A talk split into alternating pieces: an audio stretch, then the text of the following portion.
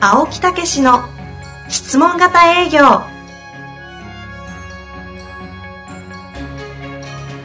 営業それは商売の原点トヨタ大阪ガス生協などの営業マンも実践2万人を超える営業支援を行った青木武しが営業の真髄を語り尽くします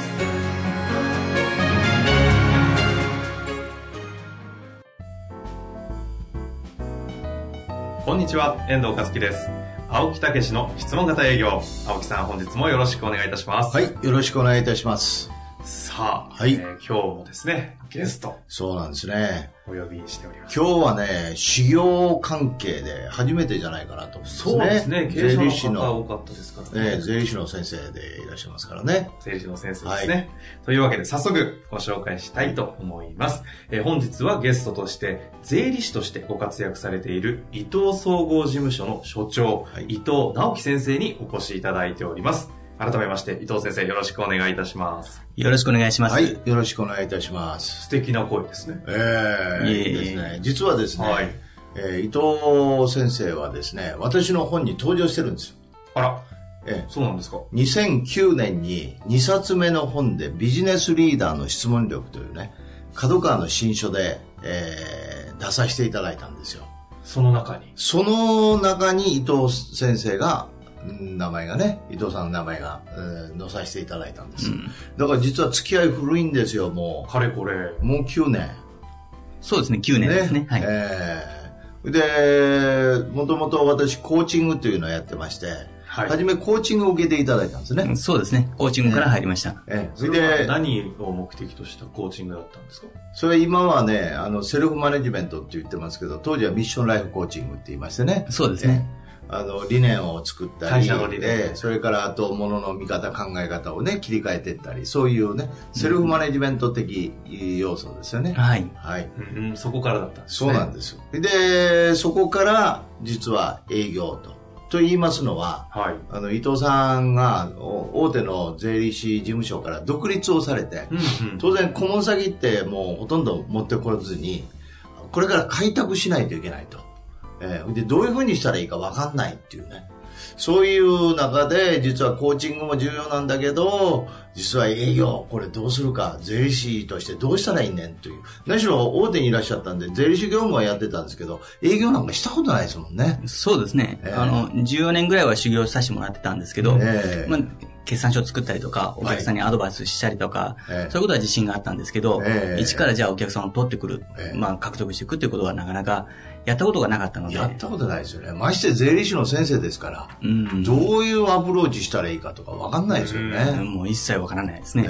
えその中で、ええ営業の練習もせず、ポンと独立をされ て、と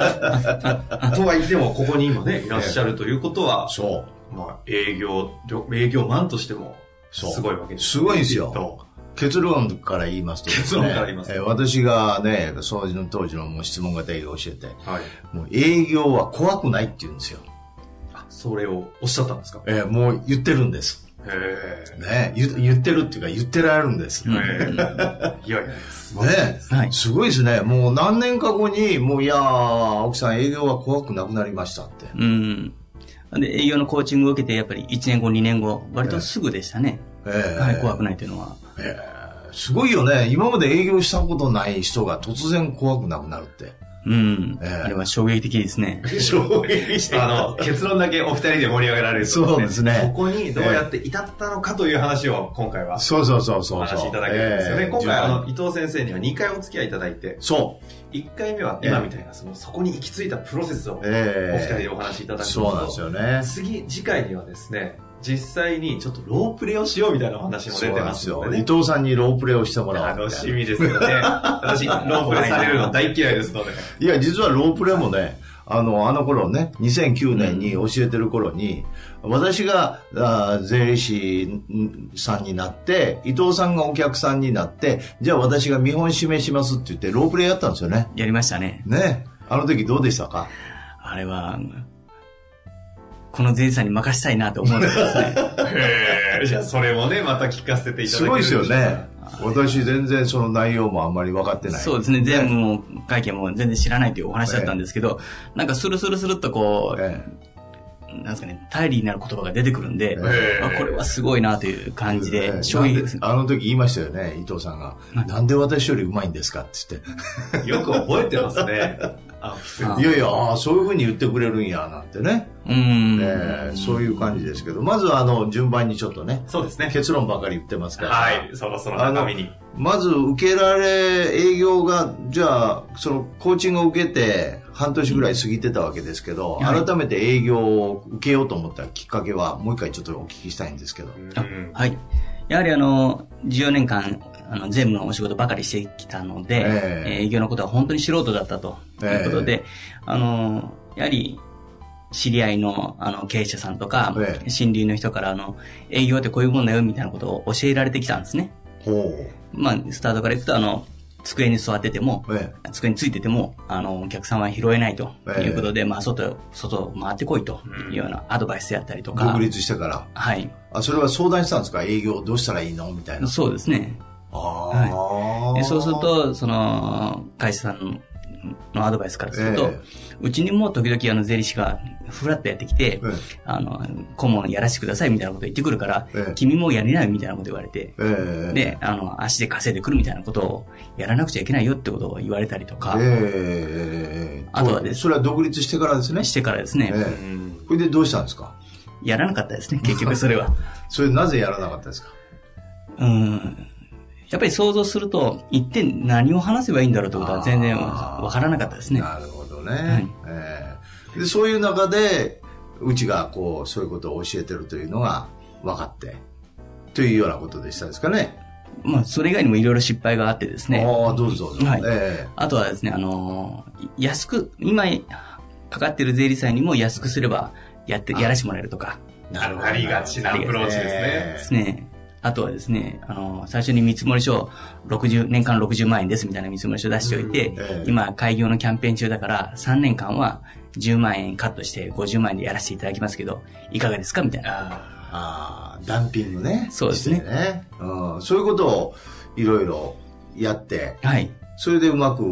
もいかなかったそれでもお客さんにはならなかったですね。ーへなるほどねーいいですね、失敗事例は。うん勉強になりますそういう意味では本当に困ってたんですよねそうですね。ええそれが本でもね、まあちょっとまた結論飛ばしますが、はい中に飛ばします。2年後にはうまくいき出して、はいで質問型営業を教わって、隣に土地を買って事務所を建てられたんですよね。そうですね。そこまで。え、2年後ですよ。ね。はいそれでそれが、あの、なんか噂になって、ほうほうん、なんか、えな、なんであそこ発展してんねやという、そういう話になったりね。そうですね。それもちょいちょいあります。それで今現在は、えー、7、8年ですかもうあれ以降ね、9年そうですね。建ててからもう8年ぐらいですね。ええ、それで職員さんが5名、いや、僕を入れて今5人ですね5。人で、それでもう常時ね、ええ顧問先もたくさんいらっしゃると、はい。ね、いうようなことでね、すごいですよう。うね、んええで、そういうふうになったということのきっかけになったわけですけど、そう困ってたわけですね。そうですね。ええ、それでどうなったんですか困ってて。そうですね。あの、どうなってとか、まず最初はさっき言ったように、ええ訪問しても何を話していいかわからない。え言ってもですね、あの、税理士のお仕事が何のお仕事かってことをええ説明できなかったんですねえ。あ、なるほど。そ、そもそも説明さえもできなかったおう。おうおうおうおうで、じゃあ説明してっても、結局、じゃあ、申告をするとか、簿記の処理しますとかうん、計算するとかになって計算するとか、そんなことになって、あーじゃあ、会社さんが間に合ってると言われればそれだけですね。ありがちですよ、これね。ありがちですようんうんうんうんで、それが、いあのーコーチングを受けてからは、ええあの質問をするようになったんですね。ほうほうほうほう。はいうんで結局、あの、税理士が企業をお手伝いできることって、割と幅広いんですね。あうんの、数字が読めないとか、うんあのー、節税をしたいとか、うんあの、経理を指導してほしいとか、うんあとは、あのちょっと、不正があるようだけど、ちょっと見張ってほしいとか、ええまあ、いろんなことにわ渡るんですけど、ええそれも、こちらから、こういうお困りないですかって、ああいうお困りないですかって言っても、やっぱりなかなか響かないことだったんですけおーど、あーこっちから提案してもね。はい、こっちからの提案してもなかなか受け入れてもらえない。えだえけど、今は、あの、紹介されて、はいで会社に訪問した時には、ええ今何を困ってますかと。あはいはいはい。質問ということを、ね、漠然と質問をまずしていくとそうですね。いうようなことですね。はい。えー、なるほど。それで、そういうことが、その、質問型営業を習ってからできるようになったんですかはい、もちろんです。うん。それは、うじゃあ、その、受けようと思ったのは、その、こ困ったから受けようと思ったとということですかそうですね質問型営業。あ、いや、まだその時は質問型営業が、ええ。あの、どれだけ効果があるかってことは全然知らなかったので、すごいですよ。生まれた時なんですよ、質問型営業が。伊藤さん受けたのは。あ、そう、え、そうなんですかええ、2009年ですから。だからもう本当に2番目とか3番目とか4番目のお客さんなんですよ。へえ。えあ、じゃあ、伊藤先生も、お客さんがなかなか今これから作るっていう時で、ええ青木さん自身もこれから質問型営業のお客さんを作るっていうタイミングえ。だったそうそうそうそうそうそう。へえ。そういう時でしたよね。はい。へええまあ、コーチングを受けて、はい青木さん自身が、自分は日本一の営業マンだと、まあ、言ってましたんで、はいはいはい。あちょっと、おコーチングも、ね、すごい頼りになったわけですかえ。ら、えまあ、このままお願いしようということで、営業を教わるっていうことで、え。ええやってみたんですね。ええだからあれ、質問型営業ってまだ言ってない頃ですね。そうですね、その名前はなかったですね、ね。当時は。自称日本一の営業マン。自称、はい。ちょっと、いかがわしい、怪しい、半信半疑な感じですうか、ん。だからあの本が2009年の6月に出ましたから、だからその10 1月とかその頃に受けてるから、はい。あの、まだ試してる頃だからこそ今みたいなこう確立されたものがあるそうそうそう。まあ試してるって自分では成果がありましたよ。はだけど一般的に使い出して、こうやっても、うんこうね、あのーアドバイスをしたり、指導をし始めた頃ですね。はいその時のお客さんですよ。すごい人が出ましたね。いやでもそうですし伊藤先生がこの質問型営業を育ててくださったという言い方もできいるやわいけや、ですそよこねまではちょっと言い過ぎだと思うんですけど、なるほどねで具体的にどうだったんですか、はい。それで受けてどうやったんでしょ受けて、まあ、あのーお客さんとか訪問しても、何も、こう、なんですかね、先ほど言ったようにダンピングするとか、ええそんな、あの、要は自分を、なんですかね、その、い偽るというか、はいあの無理にこう背伸びする必要もなく、うええ普通にもう普段、うん気持ちとしては普段のままに、ええうん会社にお役お役立ちに行くという感じで、ああ、なっちゃったんですね。はい。それあの質問型営業を私から指導をもらってる時はどんな風に印象を持ちました例えばあそうですこんねなんできるのかなみたいなそうですね。あの、やはり話してるとすごい話術が上手なので、受けてる時時はもうこの話術を盗もうという感じで受けてたんですね。ねまあ話術というか質問ということですよね質問の仕方とかね質問とかですね、要はその、一言一句をそのまま真似すれば売れるかなというふうに最初は思ってましたね。へえそうなんですねうんそれでどうやったんですかうんそういうわけじゃなくて、その先ほど言われましたあの、ロープレをうん2回3回ってやると、うん違う言葉を使って青木さんはロープレでやってくれるのに、うんやはり同じように、うんあの、こちらからは、あの、信頼感をも持つので、うん言葉じゃないんだなという。へえあそうなん やはい。今青木先生が一番感動されそうそうそうたええいやでそうもね今のは面白い話ですうね、んええなるほどねうん。うん、でどうなっていったんですかそこからそういうことがだんだん分かり出してきてだんだん分かり出してから、やはりあの、まあ、既存でいくと営業は怖くないということになっていくわうけなんですけんなど、んかきっかけがあったんですか訪問する中でこの人と出会ってなんか感覚が分かりましたみたいな、やはりあの、成功体験を重ねることかなということですね。その成功体験の入り口とか1軒目とかがあるじゃないですかはい。なんか印象深いのってありましたもう、それこそ、回数が多いので、えやはり、す一件一件そうやって実践していって、えあの、順番に良くなっていくっていうイメージだったので、やはり何か、どっかここでがっちり掴んだっていうのは、ちょっと今思い出せないんですが、ああもう9年前やからうね、んあでも1軒ずつは当たりが変わってきたんですか、そうですね。どういうふうに変わってきました今までとどう違いますかどう違うかですかうんなんかものすごい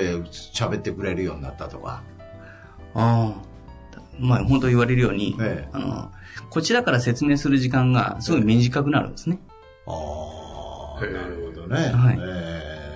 で、こっちがど質問を的確にええできる、まあできる時できない時あるんですけど、ええできたと思う時には社長がずっと喋ってくれてー、ああ、なるほど。はい。で、そういう場面に遭遇して伊藤さんはどう思うようになったんですかどういうことを感じ出したんですか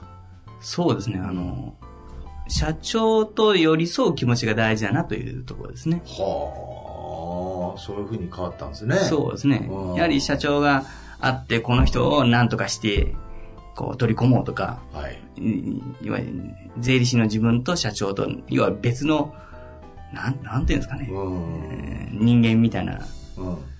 そう二いう項感対立で覚。こういるイメあージがあ。そうですね。対立する、対立の中でどうやって、あの、お互い仕事していくかっていうイメージだったのが、うん一緒に仕事していく、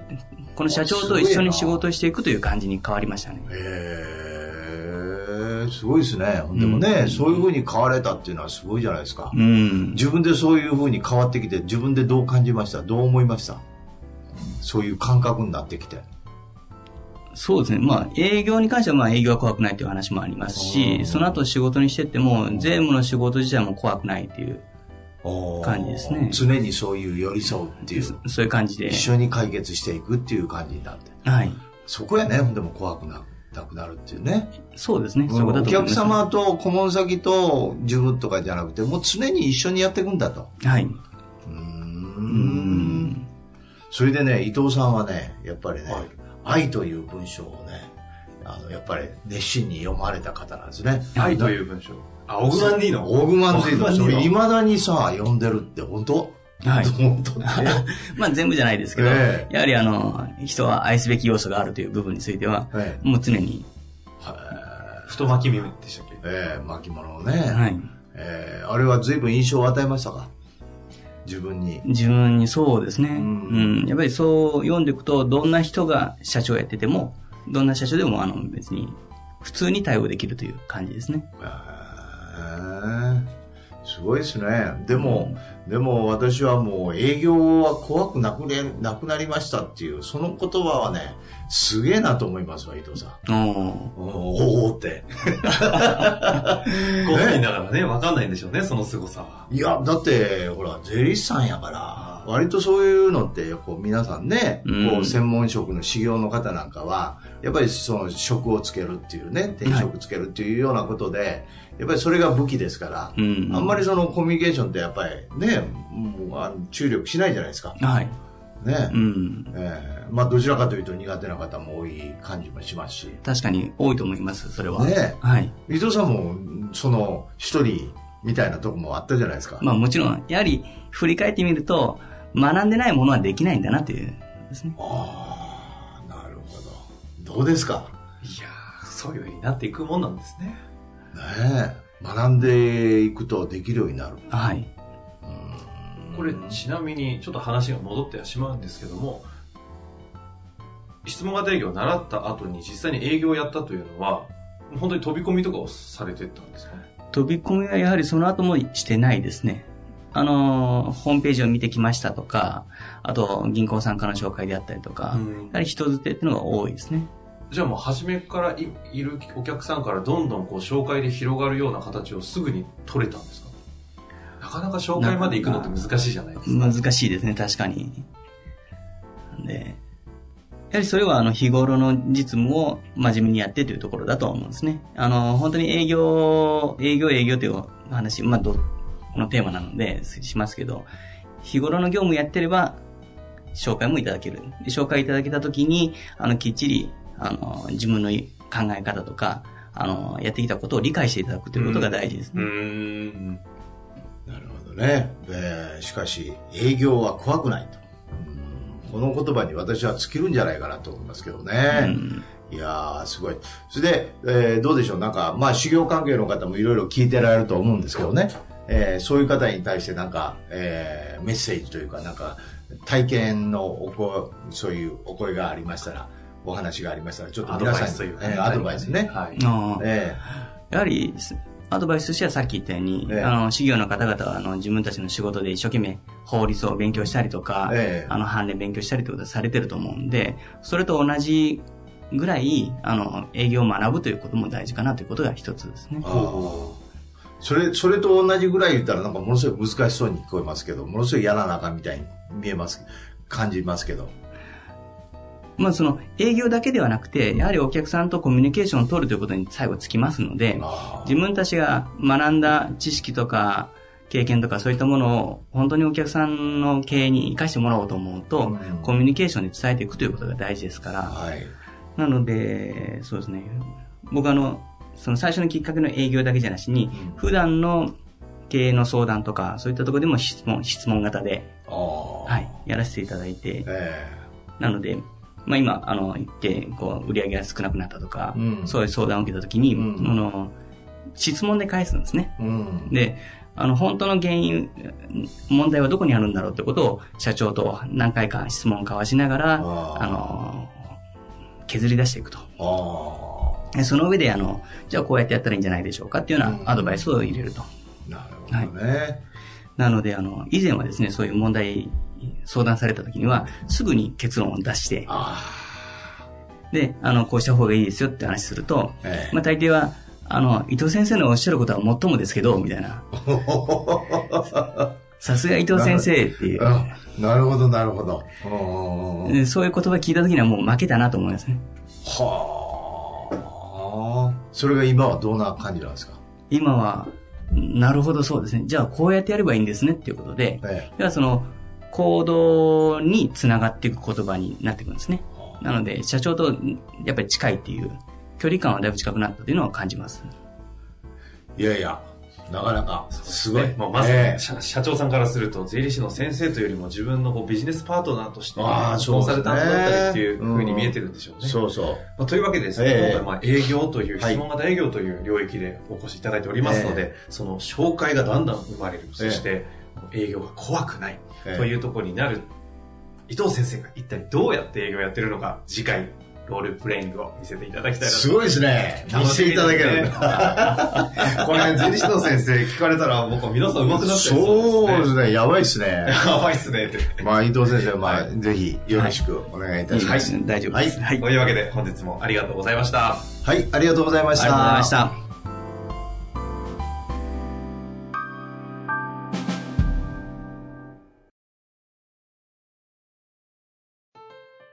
本日の番組はいかがでしたか番組では青木武氏への質問を受け付けておりますウェブ検索で「質問型営業」と入力し検索結果に出てくるオフィシャルウェブサイトにアクセスその中のポッドキャストのバナーから質問フォームにご入力くださいたくさんのご応募お待ちしております